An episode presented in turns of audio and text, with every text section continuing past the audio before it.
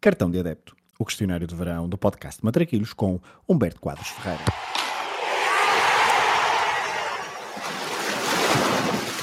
Olha a bolinha com creme, sem creme e com Nutella. Tem a mãe que não engorda, só larga. Olha a bolinha. Qual o jogo que gostavas de ter visto no estádio? Eu vou ter que dizer o Brasil-Itália, final do Campeonato do Mundo de 1994, 17 de julho de 1994. Lembro-me perfeitamente de tudo o que, o que acabei por fazer nesse dia. Ahm, foi o dia a seguir ao casamento do meu irmão, do meu irmão mais velho, e ahm, tinha 11 anos, portanto, eu estava a caminho dos 11 anos, não tinha idade para, para ter ressaca. Uh, e, e, portanto estava bastante entusiasmado com esta partida, com tudo o que foi este Mundial, este Campeonato do Mundo, uh, por ter sido o primeiro nos Estados Unidos, por sentir que havia ali um grande ambiente, um ambiente fabuloso, é o Mundial do, das maiores lutações que existem, uh, e o Rose Bowl estava absolutamente lotado, estamos a falar de um jogo que aconteceu perante uma temperatura tórrida no Rose Bowl Arena, um estádio sem, sem cobertura, sem climatização, Uh, e portanto um ambiente escaldante num jogo que durou imenso tempo, ficou 0-0, mas uh, para mim uh, eu fiquei de barriga cheia apesar de não ter existido golos e, e eu tinha que, que, dizer este jogo porque hum, nos sonhos de uma criança de 10, 11 anos este era o jogo em que nós imaginaríamos que anos mais tarde poderíamos fazer, poderíamos estar, poderíamos viver e portanto seria o jogo em que eu gostaria de ter visto no estádio, naturalmente. Qual o jogo que gostavas de alterar o resultado? Portugal-França, Euro 2000, sem dúvida alguma. Uh, ainda hoje, uh, com alguma réstia de esperança, quero acreditar que fomos injustiçados uh, ao ser marcada aquela grande penalidade. não quero quase acreditar que o Abel Xavier tenha tocado a bola com a mão. É óbvio que, com frieza, conseguimos perceber que de facto tocou a bola com a mão, mas uh, eu diria que todos nós portugueses acreditávamos que aquele podia ser o nosso europeu, podia ser o nosso primeiro grande momento na fase final de um campeonato da Europa. Tínhamos feito um campeonato da Europa imaculado, apanhamos a nossa besta negra que foi a França, fomos, uh, não tivemos sorte porque perdemos com um gol de ouro, uh, algo quase inédito no futebol, aconteceram poucos, tinha acontecido em 1996 também um, Uh, e neste europeu aconteceram dois, nós sofremos um deles um, ehm, e este era o jogo em que eu alterava o resultado, sem dúvida alguma. Qual é o golo que gostarias de ter marcado? Outro que eu também não tive grandes dúvidas a escolher, uh, escolhia o golo de Ronaldo, o fenómeno, ao Compostela, ao Santiago Compostela, na Liga Espanhola de 1996-97. Aquela arrancada em que ele sai do meio campo, é agarrado por dois, três adversários, já na área finta outros dois, três, e depois consegue finalizar com um remate rasteiro colocado para o poste primeiro do guarda-redes. Uh, esse para mim é o golo que eu sem dúvida adorava ter uh, marcado. Uh, Ronaldo Fenómeno ao Santiago Compostela é um gol de eleição da minha vida. A que guarda-redes da história do futebol gostarias mais de ter marcado um golo? Uh, apesar de ter visto muito pouco jogar este guarda-redes, uh, pelas uh, eh, VHS que fui vendo lá em casa do meu pai e do meu irmão, Harald Schumacher, guarda-redes mítico da, da Alemanha, era o guarda-redes que eu gostava de ter marcado um golo, porque ele tinha cara de mau, tinha cara de que uh, ia destruir só com o olhar meia tonelada de lenha e, uh, e, eu gostava de ter feito uma maldade a Harald Schumacher. Uh, portanto, é, é, sem dúvida o guarda-redes que eu gostaria de, de, marcar uma grande penalidade, que mais não fosse para vê-lo irritado. Era apenas por isso, embora eu gostava de, de ter marcado um golo e fugia rapidamente para que o Harald Schumacher não me fizesse rigorosamente nada.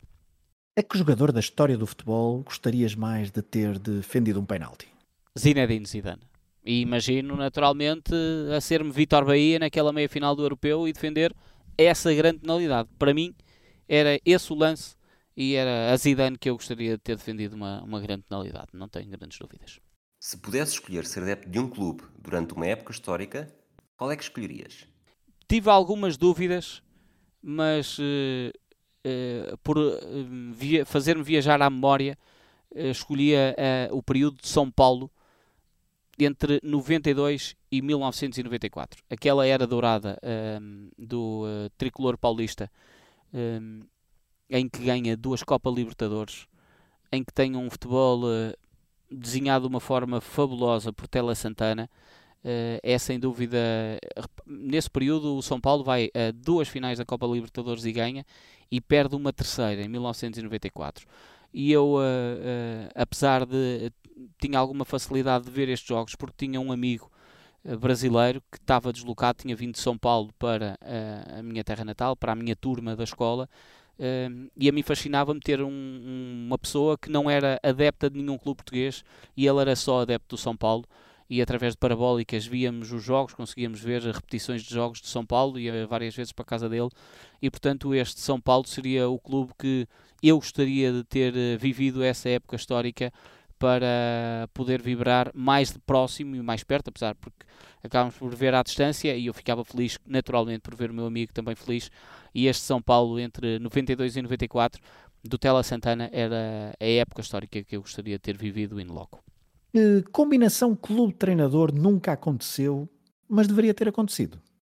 Aconteceu como adjunto, como treinador, se quiserem. Eu gostaria de ter visto como treinador principal. Mourinho Barcelona. Era, para mim, uh, o Yang Ying que devia ter acontecido no futebol e que nunca aconteceu. Uh, acho improvável poder acontecer, mas Mourinho Barcelona eu acho que era uma junção tão explosiva quanto épica que podia ser para o futebol mundial. Não só porque Mourinho poderia querer, no fundo, demonstrar que Guardiola não teria sido o melhor ou o mais diferenciador ou Johan Cruyff e portanto Mourinho Barcelona era a combinação que eu gostaria de ver entre clube e treinador. Se a final do Mundial tivesse de ser sempre no mesmo estádio, qual é que seria? Maracanã. Estádio Mário Filho, no Brasil, Rio de Janeiro, eu diria que não sendo uh, o berço do futebol, é a pátria do futebol, é a pátria das chuteiras, como um dia escreveu uh, Nelson Rodrigues, e portanto uh, o estádio Maracanã, curiosamente, Mário Filho, irmão de Nelson Rodrigues, para mim era o estádio que devia de ser sempre o palco da final de um campeonato do mundo, não tenho a menor das dúvidas. Se tivesses de andar sempre com uma camisola de futebol vestida, qual equipamento que escolherias? Eu escolhia, uh, tive algumas dúvidas nesta, mas escolhia o equipamento alternativo que os Estados Unidos da América usaram no Mundial 94. É aquele equipamento uh, que tem as estrelas a vir de, sobre o lado direito do ombro para a zona central da camisola.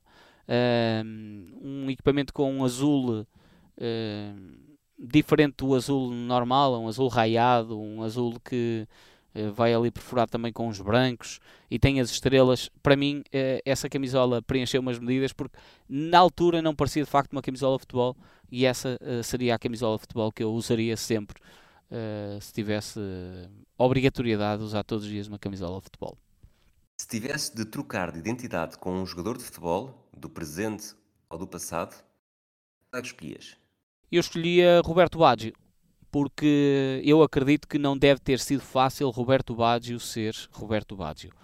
Uh, a história dele é subejamente conhecida, as suas vivências também, e uh, eu escolhia ser Roberto Baggio, uh, no fundo, para conseguir viver naquela cabeça todos os problemas, dramas e sucessos que Roberto Baggio teve. Um, ehm, e, e acho a sua personalidade, daquilo que é público, naturalmente, fabulosa e, portanto, eu escolheria ser Roberto Baggio.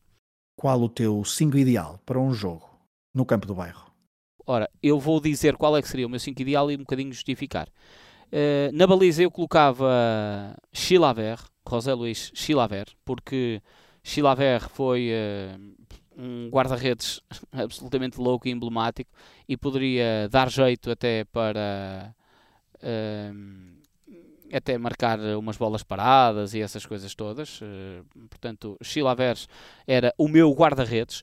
Depois tinha um defesa durão, porque eu acho que há sempre a necessidade de ter um defesa durão nestas equipas de bairro, uh, que mais não seja uh, para também poder levar alguma hidratação máxima para a equipa. Eu escolhi a Colin Hendry, um defesa escocês que acabou por ganhar uma Premier League ao serviço do Blackburn Rovers Uh, é um, um, defesa que se calhar é muito conhecido pela forma como ele caiu naquele golo do Gascoigne no Euro 96, no Inglaterra-Escócia, mas a sua forma dura de jogar uh, uh, acho que é importante para aquelas equipas de bairro.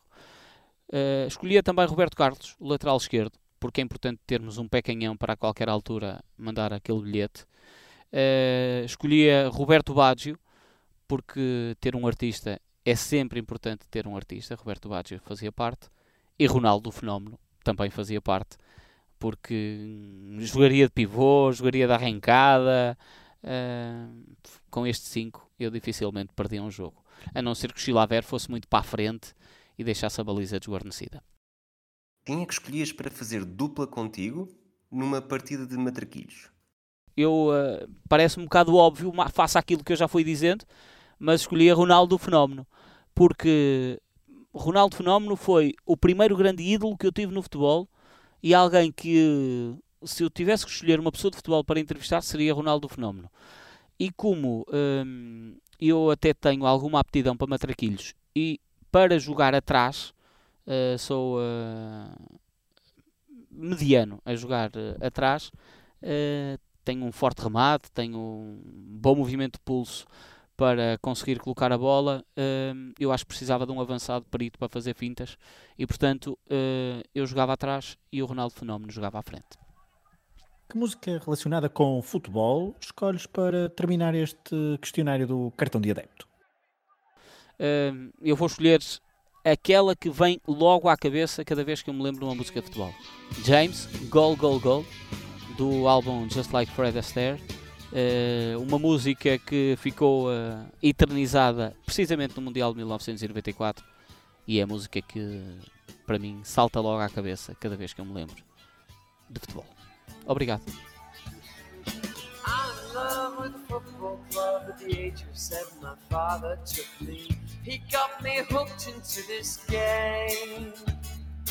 I'm a member of an ape-like race in the final days of the 20th century. When we don't win, I go insane.